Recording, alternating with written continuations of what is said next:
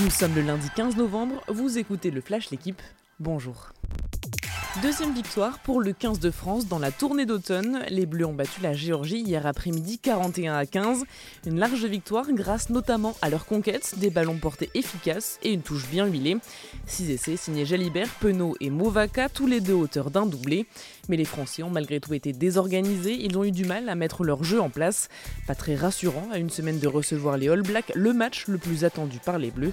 Ce week-end, les Néo-Zélandais ont été surpris et battus par l'Irlande. Du suspense, un duel au sommet des étincelles et à la fin une victoire de Lewis Hamilton sur le Grand Prix du Brésil. Le Britannique était pourtant dixième sur la grille, mais avec une Mercedes en pleine forme, il est vite revenu en tête de la course pour rivaliser avec Verstappen. Lancé à la poursuite du Néerlandais qui a défendu très fort, Hamilton a réussi à le doubler à 10 tours de l'arrivée. Le Britannique s'impose au terme d'une superbe course.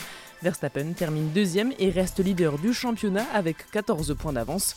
Mais à trois grands prix de la fin de la saison, l'écart entre les deux se réduit. Les adieux de Valentino Rossi au MotoGP, c'était hier après-midi à Valence lors du dernier Grand Prix de la saison. L'Italien prend sa retraite à 42 ans après 26 saisons en catégorie reine, 89 victoires en MotoGP et 6 titres de champion du monde. L'immense carrière de ce pilote de légende s'achève avec une dixième place et une victoire de son poulain Francesco Bagnaia. Le champion du monde Fabio Quartararo se classe cinquième. Festival des Lyonnaises hier soir face au PSG 6 à 1 dans le choc de la D1.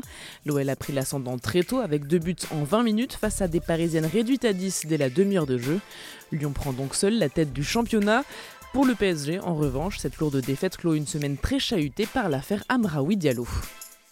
Merci d'avoir écouté le Flash l'équipe. Bonne journée.